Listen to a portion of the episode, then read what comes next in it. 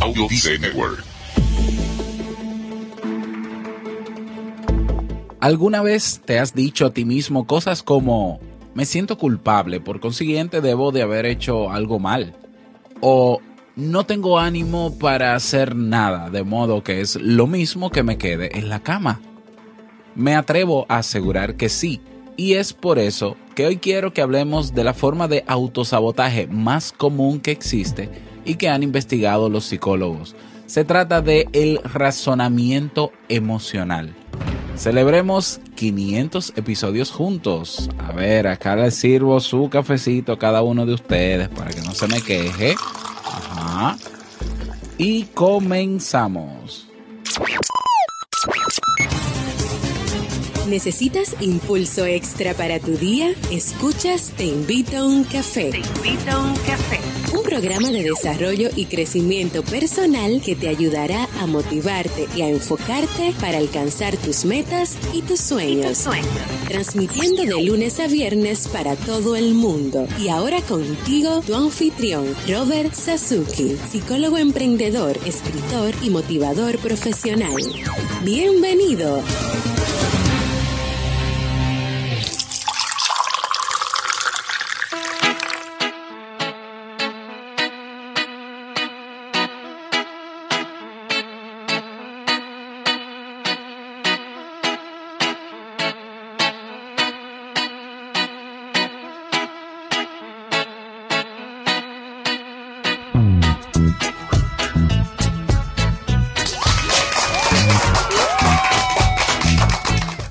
¿Qué tal? Bienvenido o bienvenida a Te invito un café. ¿eh? En su temporada de verano estamos en el episodio 500. Otro aplauso para ustedes.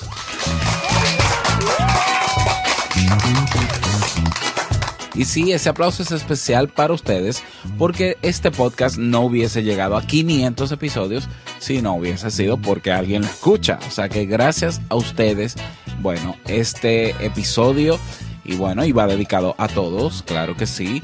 Yo soy Robert Sasuki y estaré compartiendo este rato contigo ayudándote y motivándote para que puedas tener un día recargado positivamente y con buen ánimo. Esto es un programa de radio bajo demanda o popularmente llamado podcast y lo puedes escuchar cuando quieras, donde quieras y como quieras. Solo tienes que suscribirte y así no te pierdes de cada nueva entrega. Grabamos un nuevo episodio de lunes a viernes desde Santo Domingo, República Dominicana y para todo el mundo. Este es el café que más se escucha cada día en el planeta Tierra. ¿eh? Hoy es miércoles 23 de agosto del año 2017. Si todavía no tienes tu tacita de café en la mano, tu bombilla con tu mate, tu poquito de té o tu taza de chocolate, ve corriendo por ella porque vamos a comenzar este episodio con un contenido que estoy seguro que será de mucho valor para ti. Hoy escucharemos la frase con cafeína, ese pensamiento o reflexión que te ayudará a seguir creciendo y ser cada día mejor persona. El tema central de este episodio que he titulado Cuatro tips para combatir el razonamiento emocional y el reto del día. Y bueno, quiero agradecer de forma especial al equipo de Te invito a un café, Jamie y Nicolás, Steve, mis hijos, que siempre han estado ahí apoyando este proyecto, que, que se han enamorado del proyecto y que son parte esencial de él. Muchísimas gracias. Y cómo no, pues agradecer a todas las personas. A ver, si, si hay alguna persona que escucha Te invito a un café desde sus inicios, a mí me encantaría pues que deje o un mensaje de voz o que, o que lo comunique en la comunidad en Facebook. Yo sé que sí que hay personas, porque conozco personas ya que somos prácticamente amigos desde la comunidad de Facebook. Y bueno, qué alegría saber que hemos podido llegar a estos 500 episodios, tratando de aportar el, el, el mayor valor con los contenidos que preparo cada día, eh, pero sobre todo sabiendo que eh, cada paso, cada pasito que damos cada día, pues nos acerca cada vez más a cosas y vamos logrando cosas que, que a veces la planificamos y a veces no necesariamente. O sea, el, el fin, digamos que eh, primero te invito a un café se convirtió en un fin para mí, pero ahora se convierte en un medio. ¿Para lograr qué? Bueno, hay cosas que yo ni siquiera tengo pensado que puedo lograr con te invito a un café, sinceramente lo digo. Pero estoy ahí, estoy ahí porque disfruto cada día de eh, la interacción, de la retroalimentación de cada uno de ustedes. Y eso es, esa es, como siempre digo, mi gasolina. ¿eh? Así que bueno, muchísimas gracias y felicitaciones para todos nosotros en este episodio. Vamos inmediatamente a iniciar nuestro itinerario de hoy con la frase con cafeína. Porque una frase puede cambiar tu forma de ver la vida, te presentamos la frase con cafeína.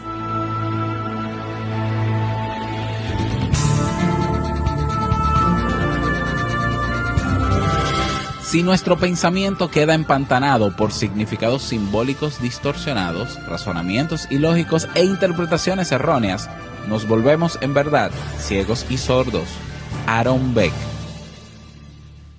Bien, y vamos a dar inicio al tema central de este episodio, cuatro tips para combatir el razonamiento emocional. Y si alguna vez, y si alguna vez pensaste que una cosa son los pensamientos y, otras son las emociones, y que el pensamiento todo es lógica, lógica, lógica, pues estás equivocado, porque existe el razonamiento emocional. ¿Qué es esto? El razonamiento emocional es un proceso cognitivo, es decir, que se da en nuestra mente, por el cual damos forma a una idea o a una creencia en base a cómo nos sentimos. Es posiblemente la forma de autosabotaje más común, aquella en la que si me siento triste es porque solo me ocurren desgracias, aquella en la que si siento celos es porque mi pareja tiene la secreta intención de serme infiel en el momento menos pensado. Razonar en función de cómo nos sentimos es algo que todos hemos llevado a cabo muchas veces de las que podamos creer. Es una trampa, una mala pasada de nuestro cerebro, el cual en ciertos momentos tiene cierta dificultad para interpretar y gestionar correctamente las propias emociones.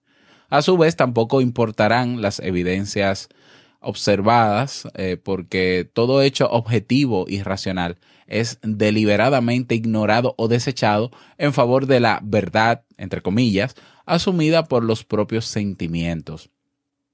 Así, de nada importará, por ejemplo, saber que nuestro trabajo y nuestro hogar no son la misma cosa, porque a veces cuando llegamos estresados, agotados y enfadados a casa y nuestra pareja hace un comentario poco oportuno, terminamos volcando sobre él o ella nuestras emociones negativas porque a fin de cuentas todo el mundo busca lo mismo, exasperarnos, hacernos infelices. Te podría dar sin duda muchos más ejemplos, algunos de ellos de los que rozan la irracionalidad más absurda, como quien por ejemplo se sube a la atracción más desafiante y de pronto tiene la rotunda convicción de que va a morir. Entonces, con la firme y desesperada idea de huir de ese riesgo, que a su parecer es real e inminente, decide desabrocharse los mecanismos de seguridad, poniendo así su vida en un peligro auténtico.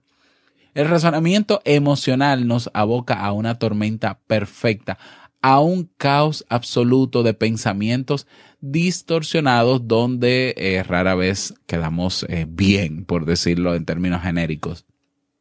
Podríamos traer aquí la siempre interesante teoría de Paul MacLean, sobre el cerebro triúnico. Podríamos hablar de ese segundo cerebro, el límbico, el cual se formó sobre la base del cerebro reptiliano y que controla y da forma a nuestro comportamiento emocional. Es él quien para muchos regula procesos tan básicos como el condicionamiento clásico o el condicionamiento operante y él quien nos hace actuar en ocasiones de un modo poco lógico y hasta irracional. Sin embargo, no nos volvamos locos, Dios mío, con tantos términos técnicos, Robert, por favor. Cabe señalar que para la neurociencia este modelo no es sólido, porque nuestro cerebro en realidad es una estructura única, interconectada y sofisticada, donde ningún área concreta asume de pronto el control de manera exclusiva sobre nosotros. A un lado queda nuestra capacidad de análisis, de reflexión, de inducción y ese principio de lógica tan necesario para establecer relaciones sólidas y desenvolvernos con eficacia en una situación determinada.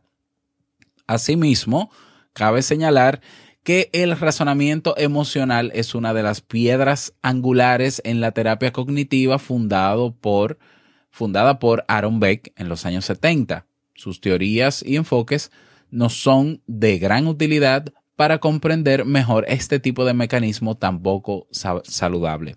Veamos a continuación, o escuchamos a continuación.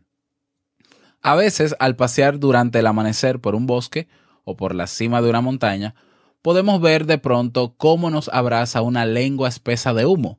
Sin embargo, ese humo no es resultado de un incendio, nada se está quemando, es solo niebla el simple hecho de propiciar en nuestra mente ese sutil equilibrio entre razón y emoción nos permitirá sin duda sacar conclusiones mucho más útiles y acertadas en nuestro día a día. Sin embargo, quien se deje llevar por el impulso de la emoción quedará secuestrado por ese miedo que todo lo acompaña y lo deforma. Veremos incendios donde solo hay praderas en calma, Asimismo, este fenómeno da forma a lo que Aaron Beck definió en su momento como un tipo de sabotaje por parte de nuestra mente, un tipo de distorsión cognitiva donde nos dejamos llevar en exclusiva por el polo más adverso de nuestras emociones negativas. Otro fenómeno curioso que se da en el razonamiento emocional es la procrastinación. ¿Te suena? Si hay algo que me molesta, o me preocupa o hay algo en lo que pienso que voy a fallar, en lugar de enfrentarme a ello, lo pospongo. Esa postergación continúa en la toma de decisiones, se rige también por ese mundo puramente emocional e instintivo que busca evitarnos riesgos a toda costa, sumiéndonos en nuestra zona de confort. ¿Mm? A la procrastinación, en ocasiones hay que sumarle una generalización excesiva a partir de un hecho anecdótico o muy puntual. Por ejemplo, si la persona que me gusta me ha rechazado, está claro que esto del amor no es para mí. Por último, y como característica especialmente común en aquellas personas habituadas a razonar en base a sus emociones, es el hecho de juzgar las conductas o los estados emocionales de los demás en base a cómo se sienten en ese mismo momento. Tal y como eh, podemos ver, las personas generamos auténticos humos a partir de fuegos inexistentes que merman por completo nuestra calidad de vida, nuestras relaciones personales y nuestro crecimiento personal. Bueno, entonces, ¿cómo podemos combatir el razonamiento emocional? Ese autosabotaje, esa idea de creernos todo o generar eh, pensamientos o ideas a partir de cómo nos sentimos en un momento determinado. Bueno, la terapia cognitivo-conductual basada en los enfoques del propio Aaron Beck es un buen enfoque para intentar debilitar este tipo de distorsión cognitiva. Y bueno, te voy a dar a continuación los cuatro tips para combatir este fenómeno. Número uno, tip número uno, identifica tus pensamientos automáticos. Para ello es necesario recordar que nuestros pensamientos influyen de forma directa en lo que sentimos. Así que debemos ser capaces de identificarlos por un lado y evaluarlos por, por, otro, lo que se llama metacognición. La metacognición es la capacidad que todos tenemos de hacer un análisis mental, es decir, en nuestra mente, obviamente, un análisis de ideas y de pensamientos que nos llegan en algún momento. Evaluar. O sea, primero se da una idea, ¿bien? Esa idea puede activar emociones, o bueno, generalmente activa emociones o sentimientos. Ahora bien, si yo no aprendo a detectar ese pensamiento que activa esa emoción, o si yo no aprendo, no, si yo no me doy cuenta, pues entonces eh, cuando ya la emoción aparezca, yo voy a creer que se activó espontáneamente. Entonces tengo que saber que hay una idea detrás, una idea. Eh, pasa, por ejemplo, con las personas que tienen miedo a, vamos a poner cualquier miedo, a hablar en público, ¿ya? Una persona que se tiene que enfrentar a, un, a una audiencia, pues de repente siente mucho miedo. Y ese miedo puede boicotearlo. ¿Eh? Y muchas personas prefieren evitar tener que exponer una clase o presentarse frente a una audiencia por ese miedo. Ahora bien, ¿cuál, ¿cuál es la idea o cuáles son las ideas que activaron ese miedo o que activan de forma recurrente ese miedo? Esos son los pensamientos automáticos que no nos damos cuenta porque decimos, no, yo sentí miedo inmediatamente, sí, pero antes de sentir miedo, tú pensaste o te llegaron ideas a la cabeza que activaron ese sentimiento. ¿Ya? Entonces, eh, ¿cuáles son esos pensamientos automáticos? Y bueno, cada persona puede hacer un análisis de pensar, bueno, lo que pasa es que a mí me llega la idea de que eh, se van a burlar de mí, de que yo me voy a equivocar de que yo tal cosa. Esos son pensamientos automáticos que podemos reconocer haciendo una reflexión cuando no tenemos esa emoción obviamente en frío y darnos cuenta cuando aparezca la idea para eh, trabajar en ella, obviamente, para que no active el miedo. Bueno, pero estamos en el tip número uno, tip número dos. Cuando el razonamiento emocional gobierna, los sentimientos se confunden con hechos. ¿Mm? El razonamiento emocional hace que el estrés empeore, la depresión sea más profunda y la ansiedad más hiriente. Es por tanto vital que cada vez que experimentemos una emoción negativa, nos detengamos a reflexionar sobre ella, a analizarla, a canalizarla, a desmenuzarla. Mm, puede ser que te sientas triste de repente, que incluso ahora mismo, en este momento, te sientes triste. Bien, si, si decides guiar tu, tu, conducta a partir de cómo te sientes, probablemente en ese momento no quieras hacer nada, no tengas ganas de hacer muchas cosas. La pregunta es, ¿por qué estás triste? ¿Hay una razón por la cual estás triste? ¿Eh? Porque probablemente no hay una razón real, externa real, que me haya llevado a estar triste. Puede ser simplemente que yo recordé algo, pensamiento automático, recordé algo que me causó tristeza. Entonces, si yo puedo hacer ese análisis y me doy cuenta de lo que ha activado mi tristeza, bueno, pues entonces eh, ya yo puedo frenar ahí y decir un momento, yo puedo sentirme triste, sí, yo puedo sentirme triste, pero eh, fue por algo que recordé. Bueno, de acuerdo, pero puedo seguir haciendo lo que hago porque es normal que yo pueda cambiar mis emociones en varios momentos del día por situaciones que puedo recordar o simplemente por ideas que tengo en la cabeza. Entonces no pasa nada. Sigo haciendo lo que tengo que hacer porque ya estoy claro de que esa tristeza no responde a un hecho real. Del momento, por lo menos del momento. ¿Mm? Tip número cuatro. Cada vez que emitas un juicio, por pequeño que éste sea, indaga en la emoción que hay detrás y en el mecanismo que te ha llevado a formar esa idea o esa valoración. ¿Mm? O sea, hay personas que, por ejemplo, cuando están en una discusión, cuando están en una reunión, eh, pueden estar sintiéndose molestos. ¿Mm? Molestos. Y no necesariamente se sienten molestos por lo que se está hablando en esa discusión o en esa reunión. Sin embargo, actúan en base a esa molestia y todo el mundo percibe que la persona está molesta. Pero probablemente esa molestia, esa ira o esa, o esa incomodidad en esa persona se activó por una serie de ideas que solo estaban en su mente, pensamientos automáticos, que bueno, que pueden tener relación obviamente con lo que se está conversando, pero no porque alguien tuvo la intención de hacerlo molestar.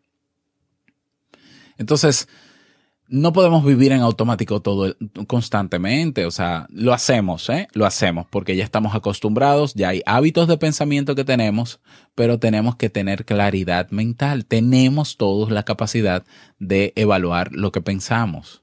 Entonces, yo tengo que analizar en el momento en que yo tengo una emoción que no me permite que no me permite eh, actuar de forma adecuada o como yo quiero actuar o que no me permite hacer una tarea que tengo pendiente por hacer, entonces yo tengo que analizar por qué me siento así.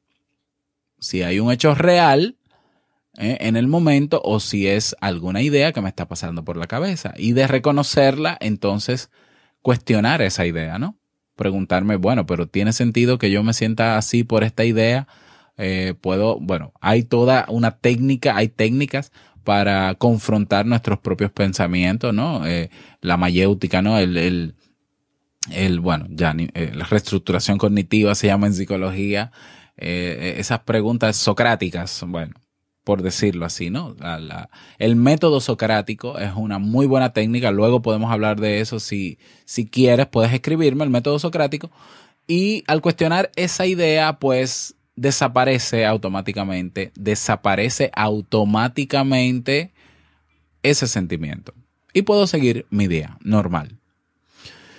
Y así no tengo que estar emitiendo juicios, eh, llevándome de una emoción que solo es una emoción, por favor, porque las emociones no nos definen. Bueno, tip número cuatro. Pregúntate si eres capaz de pensar en la situación actual de una manera diferente. Por ejemplo, si te dices a ti mismo que eres un ingenuo por haber confiado en alguien que te falló, en lugar de concluir con la idea de que nadie es de fiar, de que todos los hombres son infieles o de que todas las mujeres son iguales, piensa que no eres un ingenuo, porque hoy ya has aprendido la lección y seguro que no volverás a caer en el mismo error.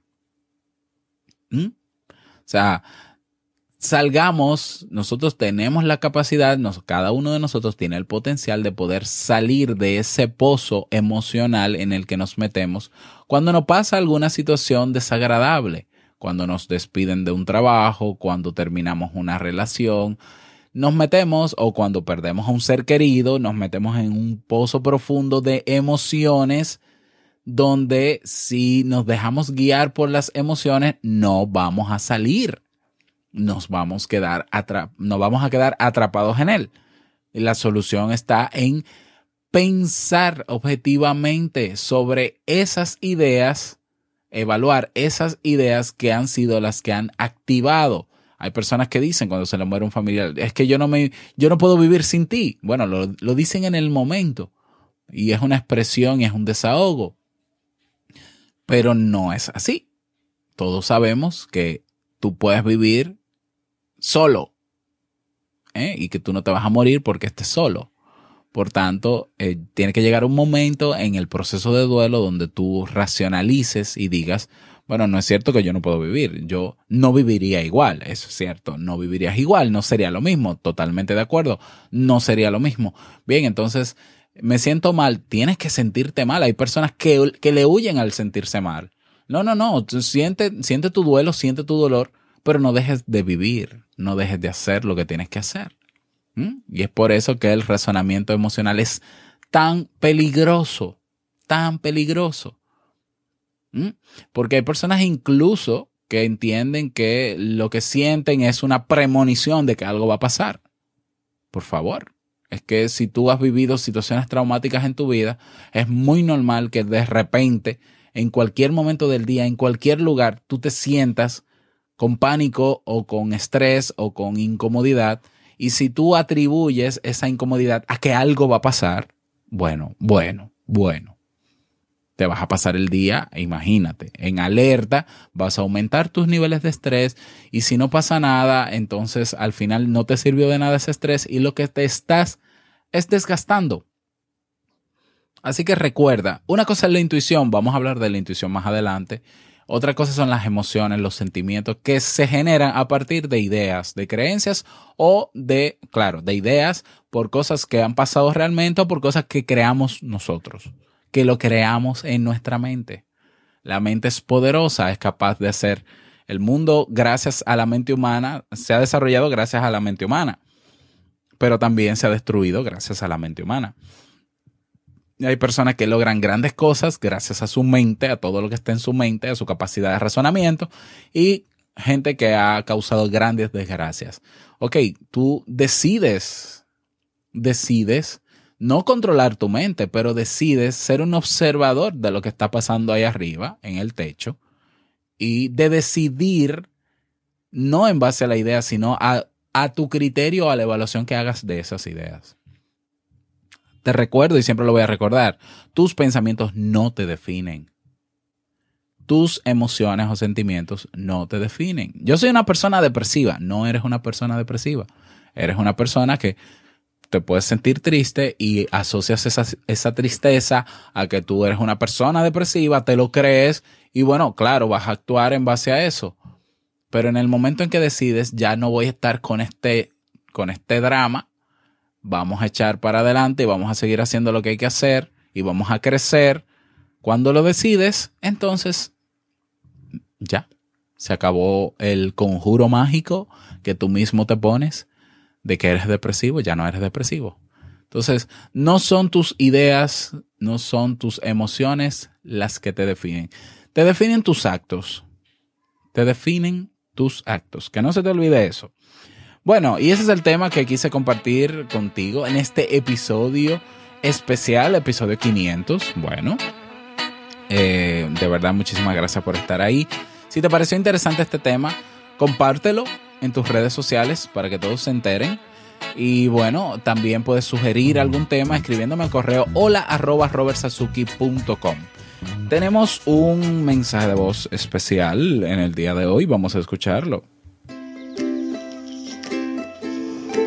Hola Robert y hola a toda la comunidad de Te Invito a un Café. Quiero aprovechar este día para reconocerte y para felicitarte por llegar al episodio número 500 del mejor cafecito y podcast del mundo. Te invito a un café. Que, que Dios pueda bendecirte grandemente para que puedas continuar con esta, con esta labor tan importante, con este contenido que cada día preparas de calidad para que el ser humano, para que todos nosotros podamos tener calidad de vida. Gracias, muchísimas felicidades y por muchísimos episodios más de Te Invita a un Café. Muchísimas gracias, Jamie, por tu mensaje, mi amor. Eh, muchísimas gracias de verdad por eso y gracias por tu apoyo incondicional en esta locura. Bueno, no, no mentira. En esta idea, ¿no? De poder llevar contenido a la gente a través de la voz, de la voz. Bueno, muchísimas gracias por eso. Recordarte que tenemos nuestro Club Kaizen. Es que a mí no se me va a olvidar porque es que el Club Kaizen es lo que sostiene. Te invito a un café. Vamos a ser honestos, ¿eh? En el Club Kaizen, suscribiéndote, puedes hacer todos los cursos que están ahí. Todos, tienes acceso a todos. Son 30 cursos disponibles de desarrollo personal y profesional ¿eh? que van desde emprendimiento hasta habilidades blandas, inteligencia emocional, etcétera. Tienes ahí los webinars en diferido, tienes la biblioteca digital, recursos descargables, tienes acceso a los episodios del nuevo podcast que tenemos, bueno, del nuevo programa, porque no es un podcast, es un programa eh, de radio bajo demanda, pero no se distribuye en las plataformas tradicionales de podcast. No lo vas a encontrar porque es para los miembros del Club Kaizen, emprendedores Kaizen. Y bueno, eh, también tienes acceso a una comunidad privada de personas que tienen todas el mismo interés, mejorar su calidad de vida.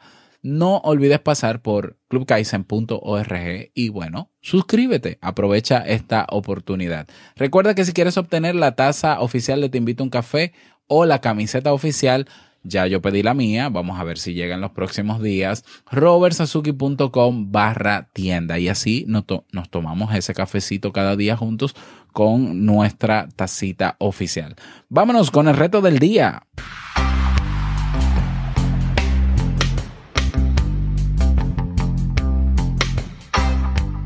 El reto para el día de hoy. Vamos, ¿qué tal si nos conectamos esta tarde en la comunidad eh, y compartimos un buen rato juntos para celebrar este episodio 500? Eh? ¿Te parece? Sí, bueno, pues aquí en República Dominicana, eh, bueno, iba a decir la hora, pero esto no es en vivo, por favor, Robert.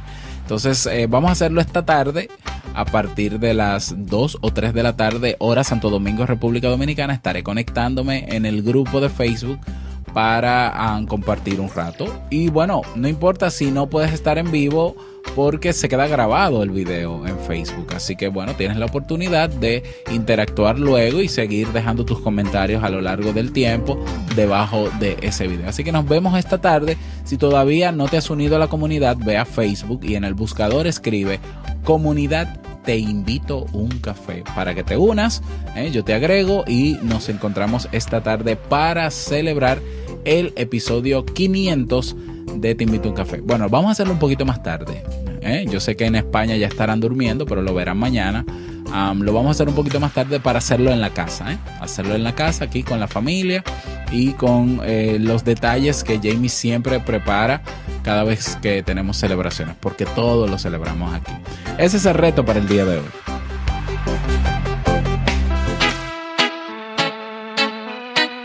Y llegamos al cierre de este episodio en Te Invito a un Café. Agradecerte como siempre por tus retroalimentaciones. Muchísimas gracias por tus valoraciones y reseñas en Apple Podcasts. Gracias por tus me gusta en ebox. Gracias por estar ahí siempre presente.